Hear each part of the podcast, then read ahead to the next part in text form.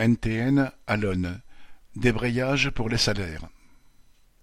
L'usine NTN d'Alonne, près du Mans, produit des transmissions pour l'automobile, en particulier pour Renault et BMW. Elle emploie près de 600 travailleurs.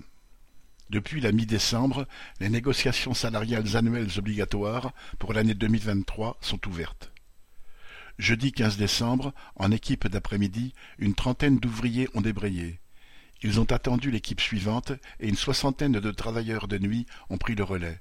Le lendemain, les ateliers étaient vides car quasiment tout le monde était en grève, près de deux cent cinquante, toutes équipes confondues. La direction, qui ne voulait auparavant rien entendre, a dû recevoir une délégation alors qu'elle proposait deux fois un et demi pour cent, soit environ cinquante euros bruts pour la plupart des ouvriers, une fois en début d'année et l'autre en septembre 2023, elle a dû augmenter sa proposition.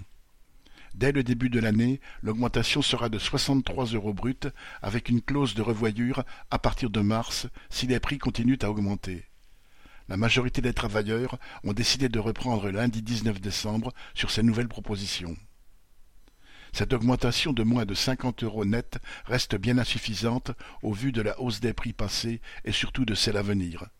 Mais cela faisait longtemps qu'autant de travailleurs n'avaient pas débrayé et, pour certains, c'était leur première grève. À n'en pas douter, comme la situation s'aggrave, ces deux jours de grève sont un coup d'essai pour la suite. Correspondant Hello.